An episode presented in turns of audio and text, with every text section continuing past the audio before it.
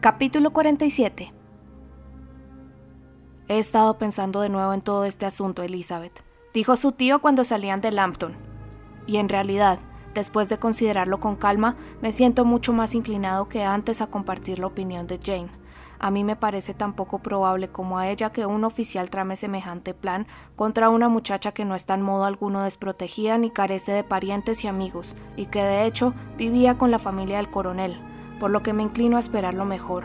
¿Acaso cuenta ese joven con que los parientes de Lidia no salgan en defensa suya? ¿Acaso imagina que se le aceptará de nuevo en el regimiento después de semejante afrenta al coronel Forster? La tentación no está en consonancia con los riesgos. ¿Lo cree usted realmente así? exclamó Elizabeth animándose por un momento. A fe mía, dijo la señora Gardiner, que también yo empiezo a pensar como tu tío. Es una falta demasiado grave contra la decencia, el honor y hasta el propio interés. Me resulta imposible pensar tan mal de Wickham. ¿Tú lo das tan perdido, Lizzie, como para creerlo capaz de una cosa así? Quizá no lo sea de despreocuparse de su propio interés, pero sí le creo capaz de cualquier otra negligencia. Ojalá fuera como ustedes dicen, pero no me atrevo a esperarlo. ¿Por qué no seguir hasta Escocia si de verdad pensaban casarse? En primer lugar, replicó el señor Gardiner, no tenemos ninguna prueba irrefutable de que no se hayan ido a Escocia. Sí, pero el paso de la silla de posta al coche de alquiler permite pocas dudas, y además no se ha encontrado rastro alguno suyo en la carretera de Barnet. Bien, de acuerdo. Supongamos que hayan ido a Londres, quizá estén allí, pero sin otro motivo que ocultarse, lo que nada tiene de extraordinario. No es probable que a ninguno de los dos les sobre el dinero, y quizás se les haya ocurrido que casarse en Londres será más económico aunque más lento que hacerlo en Escocia. Pero ¿por qué todo ese secreto? ¿Por qué el miedo a ser descubiertos? ¿Por qué tendría que ser tan privado el matrimonio? No, no, eso no es probable. Su amigo más íntimo, lo hemos sabido por la carta de Jane, estaba convencido de que Wickham no tenía intención de casarse. No creo que se case nunca con una mujer sin dinero.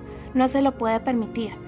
¿Y qué títulos tiene Lidia, qué atractivos aparte de juventud, salud y buen humor, para que Wickham renuncie a sus posibilidades de mejorar su situación casándose bien? En cuanto al freno que pueda suponer la condena del regimiento, no estoy en condiciones de valorarlo, porque ignoro por completo las consecuencias de ese acto. Pero en cuanto a la otra objeción, tío, mucho me temo que sea difícil sostenerla. Lidia carece de hermanos que puedan salir en su defensa, y Wickham imaginará, dado el comportamiento de mi padre, dado su indolencia y la escasa atención que siempre ha parecido prestar a lo que sucedía en su familia, que hará y pensará lo menos que pueda hacer y pensar un padre en un asunto como este. Pero, ¿crees que Lidia se haya despreocupado tanto de todo lo que no fuese su amor por Wickham como para consentir en vivir con él sin casarse?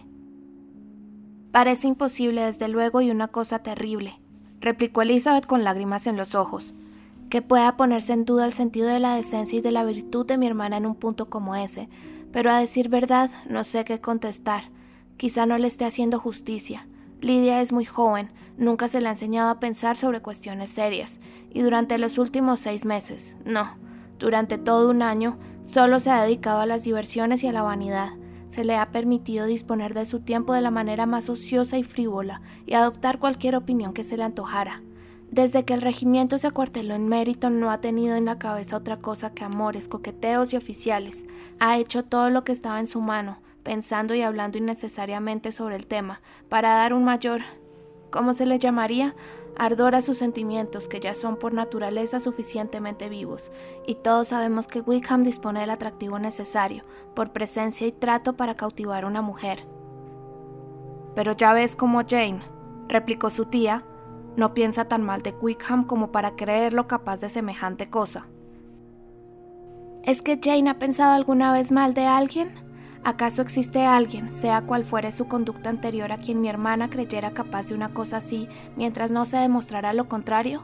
Pero Jane sabe, también como yo, cómo es Wickham en realidad. Las dos sabemos que ha sido una persona disoluta en la más amplia extensión de la palabra, que no es un hombre íntegro ni honorable, que es tan falso y mentiroso como capaz de ganarse el aprecio y la confianza de quienes no lo conocen de verdad. ¿Y todo eso lo sabes con certeza? Exclamó la señora Gardiner, llena de curiosidad sobre la fuente de información de su sobrina. Así es, replicó Elizabeth ruborizándose. Ya le habló usted el otro día de su infame comportamiento con el señor Darcy, y usted misma, tía, La última vez que estuvo en Longbourn, oyó cómo hablaba el señor Wickham del hombre que le había tratado con tanta paciencia y generosidad, y aún hay otras circunstancias que no estoy autorizada, que no merece la pena contar, pero sus mentiras sobre la familia de Pemberley son incontables. Por lo que había dicho de la señorita Darcy, yo estaba totalmente preparada para encontrarme con una muchacha orgullosa, reservada y desagradable, pero él sabe perfectamente que no es así, sabe que es tan agradable y sencilla como nosotros hemos podido comprobar. Pero Lidia no estaba al tanto de todo esto. ¿Es posible que ignore algo que tú y Jane parecen conocer también? Sí, efectivamente, eso es lo peor de todo. Hasta mi instancia en Kent, cuando tuve ocasión de ver con frecuencia al señor Darcy y a su primo el coronel Fitzwilliam, no supe la verdad, y cuando regresé a Longbourn, el regimiento iba a marcharse de Meriton al cabo de una o dos semanas.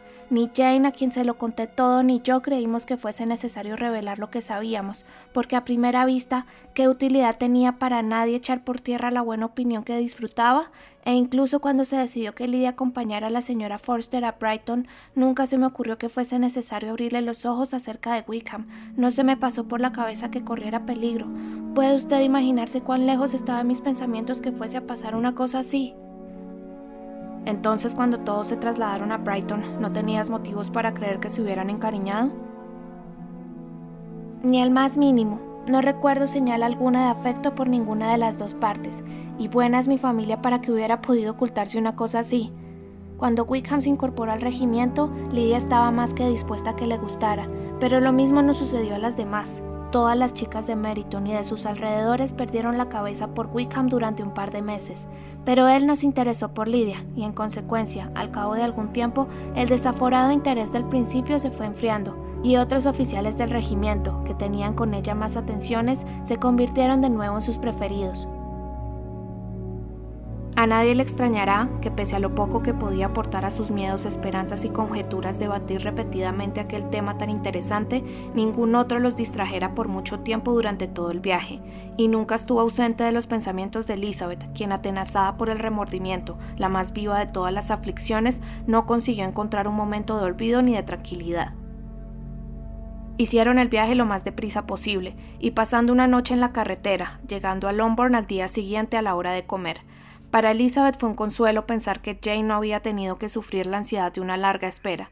Los pequeños Gardiner, atraídos por la aparición de una silla de posta, se hallaban ya en los escalones de la entrada cuando los viajeros cruzaron la verja, y al detenerse ante la puerta, la gozosa sorpresa que iluminó sus rostros y se extendió por todo su cuerpo, traduciéndose en las cabriolas y los brincos más diversos, fue la primera señal agradable de la bienvenida que se les dispensaba. Elizabeth apeó de un salto y después de dar a cada uno de sus primos un beso apresurado, entró deprisa en el vestíbulo, donde Jane, que bajaba corriendo de la habitación de la señora Pennett, se reunió con ella al instante. Elizabeth, mientras la abrazaba afectuosamente, al tiempo que los ojos de ambas se llenaban de lágrimas, procedió a preguntarle sin pérdida de tiempo si se tenía alguna noticia de los fugitivos. Todavía no, replicó Jane, pero ahora que ya ha llegado mi querido tío, espero que todo se arregle. ¿Nuestro padre está en Londres? Sí, salió el martes como te decía en la carta. ¿Y has tenido noticias suyas con frecuencia? Solo una vez. Me escribió unas líneas el miércoles para decir que había llegado bien y para darme su dirección, como ya le había insistido que hiciera. Luego se limitaba a añadir que no volvería a escribir hasta que tuviera algo importante que contar. ¿Y nuestra madre? ¿Qué tal está? ¿Qué tal están todas? Mamá no se encuentra demasiado mal, creo yo, aunque muy trastornada. Está en el piso de arriba y se alegrará mucho de verlos a todos. Todavía no sale de su cuarto. Mary y Kitty, gracias a Dios, están perfectamente. Pero ¿y tú? ¿Qué tal estás tú? exclamó Elizabeth. Pareces muy pálida. Qué malo debes haber pasado. Su hermana, sin embargo, le aseguró que se encontraba perfectamente, y la conversación entre ambas, que había tenido lugar mientras el señor y la señora Gardiner saludaban a sus hijos, concluyó al acercárseles toda la familia. Jane corrió a dar la bienvenida y las gracias a sus tíos entre lágrimas y sonrisas. Cuando estuvieron todos en el salón, los Gardiner repitieron las preguntas que Elizabeth había hecho ya, y enseguida descubrieron que Jane no sabía nada nuevo. Sin embargo, la esperanza de una solución favorable, sugerida por la bondad de su corazón, no la habían abandonado aún. Todavía esperaba que todo terminara bien, y que el día siguiente trajera una carta de Lidia o de su padre que explicara su proceder y anunciara quizás su boda. La señora Bennett, a cuya habitación se trasladaron todos después de unos minutos de conversación, los recibió exactamente como cabía esperar, con lágrimas y lamentos, invectivas contra la infame conducta de Wickham y quejas por los sufrimientos y maltratos recibidos, culpando a todo el mundo, menos a la persona que, por su imprudente indulgencia con los errores de su hija, era la principal responsable de lo sucedido. Si hubiera podido, dijo, ir a Brighton con toda mi familia como yo quería, esto no habría sucedido, pero la pobre Lidia no tenía nadie que cuidara de ella. Los Forsters no debían haberla perdido nunca de vista. No me cabe duda de que hubo algún terrible descuido por su parte, porque Lidia no es la clase de chica que haría una cosa así si estuviera bien cuidada. Siempre pensé que eran incapaces de tenerla a su cargo, pero se hizo caso omiso de lo que yo decía, como sucede siempre. Pobre niñita mía, y ahora el señor Bennett se ha marchado, y estoy segura de que desafiará a Wickham cuando lo encuentre, y me lo matarán, y entonces ¿Qué será de nosotras? Los Collins nos echarán de esta casa antes de que mi marido se haya enfriado en la tumba. Y si tú no te compadeces, hermano mío, no sé qué será de nosotras.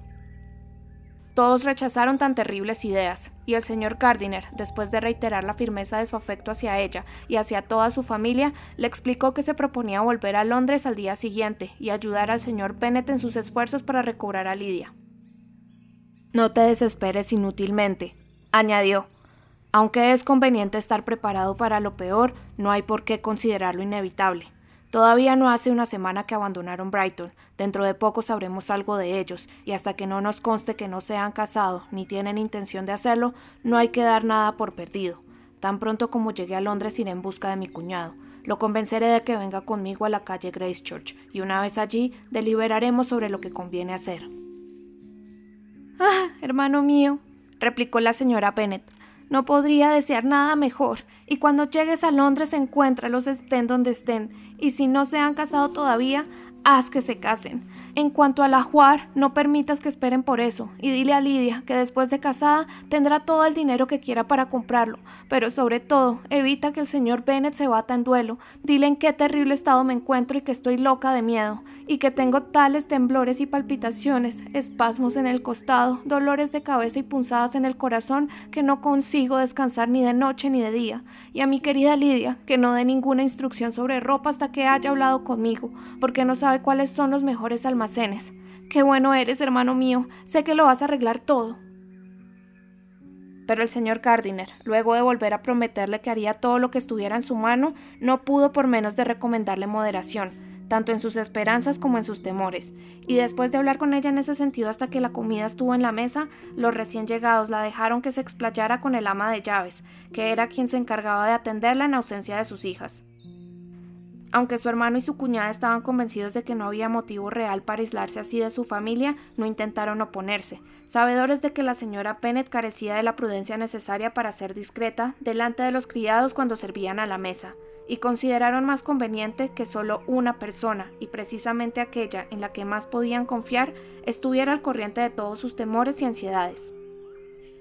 Una vez en el comedor, Mary y Kitty, demasiado ocupadas en sus habitaciones para aparecer antes, se reunieron con ellos. Una venía de sus libros y la otra de su tocador.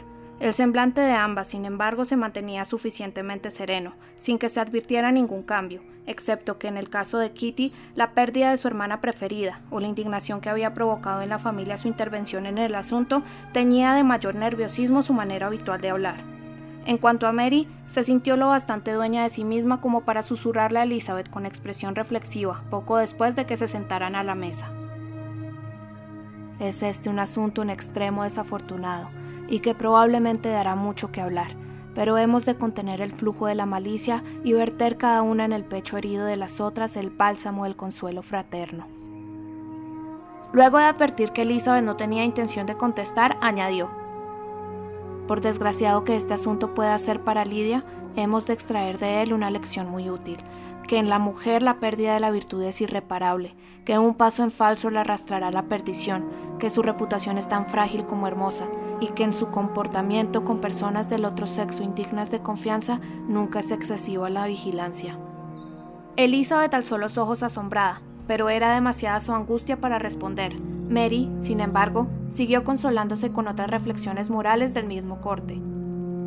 Por la tarde las dos hermanas mayores pudieron pasar media hora solas, y Elizabeth aprovechó de inmediato aquella oportunidad para hacer muchas preguntas que Jane se apresuró a contestar. Después de lamentar juntas las terribles consecuencias de lo acontecido, que Elizabeth consideraba inevitables y ni siquiera Jane creía que se pudieran descartar, la primera siguió hablando en estos términos. Pero cuéntame con pelos y señales todo lo que aún no sé. ¿Qué dijo el coronel Forster? ¿No habían temido algo antes de la fuga? Tuvieron que verlos juntos muchas veces. El coronel Forster reconoció que había sospechado con frecuencia cierto apego, sobre todo por parte de Lidia, pero nada que llegase a alarmarle. Lo siento tanto por él. Su comportamiento no ha podido ser más atento y amable. Ya se disponía a venir a Longbourn para hacernos patente su preocupación antes de barruntar que no iban de camino a Escocia. Cuando esa posibilidad se materializó, apresuró el viaje. ¿Y Denny estaba convencido de que Wickham no se casaría? ¿Conocía su intención de fugarse? ¿El coronel Forster habló personalmente con Denny? Sí, pero al preguntárselo, Denny negó saber nada sobre sus planes y no quiso decir lo que realmente opinaba. No repitió que estuviera convencido de que no pensaban casarse, y por eso conservo yo la esperanza de que quizás se malinterpretara anteriormente. Y hasta la llegada del coronel Forster, a ninguno se le ocurrió, supongo, que no se hubieran casado. ¿Cómo imaginar una cosa así? Yo estaba un poco intranquila, temiendo por la felicidad de nuestra hermana con un marido como Wickham, porque sabía que su conducta no siempre ha sido intachable, pero nuestros padres lo ignoraban y solo les preocupaba la imprudencia del enlace. Kitty reconoció entonces, con la natural satisfacción de saber más que nosotros, que en su última carta Lidia la había preparado para un paso de esa naturaleza. Sabía al parecer desde hacía muchas semanas que estaban enamorados. ¿Pero no antes de marcharse a Brighton? No, creo que no. ¿Te pareció que el señor Forster tuviera mala opinión de Wickham? ¿Sabe cómo es en realidad? He de confesar que no habló de él tan bien como anteriormente. Dijo que le consideraba imprudente y derrochador, y después de que ha pasado esto, empieza a decirse que se marchó de Meriton dejando muchas deudas, pero confío en que no sea cierto. Ah, Jane, si no hubiéramos sido tan discretas, si hubiéramos dicho lo que sabíamos de él, todo esto no habría sucedido. Quizás hubiera sido mejor, replicó su hermana, pero denunciar las faltas pasadas de una persona sin conocer sus sentimientos actuales parecía injustificable. Lo hicimos con la mejor de las intenciones. ¿Les dio detalles el coronel Forcer de la nota que Lidia le dejó a su esposa? La trajo consigo para que la viésemos. Jane sacó la carta de su bolso y se la pasó a Elizabeth. Su contenido era el siguiente. Mi querida Harriet, te reirás cuando sepas a dónde voy, y yo misma no puedo evitar hacerlo al pensar en tu sorpresa mañana por la mañana, cuando me eches de menos. Me voy a Gretna Green, y si no te imaginas con quién pensaré que estás en la inopia, porque solo hay un hombre al que quiero más que nada en el mundo, y además que es un ángel. Nunca sería feliz sin él, de manera que no puede parecerte mal que me vaya. No hace falta que mandes recado a Longboard si no te apetece, porque eso hará que la sorpresa sea todavía mayor cuando les escriba y firme Lydia Wickham. Será bien divertido. Me estoy riendo tanto que apenas puedo escribir. Por favor, discúlpame ante Pratt por faltar a mi compromiso y no bailar esta noche con él. Dile que espero me disculpe cuando lo sepa todo y que con sumo placer seré su pareja en el próximo baile al que vayamos. Mandaré por mi ropa cuando vuelva a Longbourn, pero quisiera que antes de hacerme el equipaje le dijeras a Sally que surza un desgarrón en el vestido de muselina bordada. Saluda cariñosamente de mi parte al coronel Forster. Espero que brinden por nuestro feliz viaje. Tu afectísima amiga, Lydia Bennett. Insensata y desconsiderada Lidia, exclamó Elizabeth cuando terminó de leer la nota. ¿Qué carta es esta para escribirla en un momento así? Pero al menos demuestra que se tomaba en serio el motivo del viaje, aunque después Wickham haya podido convencerla de cualquier otra cosa, el plan de Lidia era no cometer una infamia. Pobre Padre nuestro, cuánto debe de haber sufrido. Nunca he visto a nadie tan afectado. No dijo una sola palabra durante diez minutos. Nuestra madre enfermó de inmediato y en la casa no había más que confusión. ¿Hubo algún criado, preguntó Elizabeth, que no se enterase de toda la historia antes de que acabara el día? No lo sé, espero que sí, pero es muy difícil ser discreto en momentos como esos. Nuestra madre tuvo un ataque de histeria y aunque me esforcé por ayudarla lo mejor que supe, temo no haber hecho todo lo posible, pero el horror de imaginar lo que podía pasar casi me quitó el sentido. Atenderla tú sola ha sido demasiado para ti. No tienes buen aspecto. Ojalá hubiera estado contigo. Has cargado con todas las preocupaciones y el trabajo. Mary y Kitty han sido muy amables, y estoy segura de que me habrían ayudado en todo, pero no me pareció conveniente. Kitty es menuda y delicada, y Mary estudia tanto que no se le deben restar horas de reposo. La tía Phillips vino el martes, después de que se marchara papá, y ha tenido la bondad de quedarse conmigo hasta el jueves. Nos ha sido de gran ayuda y consuelo a todos. También Lady Lucas ha sido muy amable. Vino andando el miércoles por la mañana para condolecerse y ofrecernos su colaboración, o de cualquiera de sus hijas, si podían servirnos de algo. Más le valía quedarse en casa, exclamó Elizabeth. Quizás su intención fuese buena, pero con una desgracia como esta, cuanto menos se vea a los vecinos, tanto mejor. La ayuda es imposible, la condolencia insoportable. Que disfruten de su victoria desde lejos y que se contenten con eso. Luego procedió a preguntar qué pasos pensaba dar su padre mientras estuviera en Londres para encontrar a su hija. Creo que se proponía ir a Epsom, replicó Jane, que es el último sitio donde cambiaron de caballos, hablar con los postillones y ver si podía enterarse de algo. Su objetivo principal es averiguar el número de coche de alquiler que los recogió en Clapham. Había llegado desde Londres con un pasajero, y como nuestro padre opina que alguien pudo fijarse en que un caballero y una dama se cambiaron de un vehículo a otro, tenía intención de preguntar en Clapham si le era posible descubrir de algún modo en qué casa había dejado el cochero a su pasajero antes de recogerlos a ellos. Se proponía preguntar allí, con la esperanza de llegar a saber la parada y el número del coche. No sé qué otras ideas se le pueden haber ocurrido, pero tenía tanta prisa por marcharse y estaba tan alterado que incluso averiguar lo que te acabo de contar me resultó muy difícil.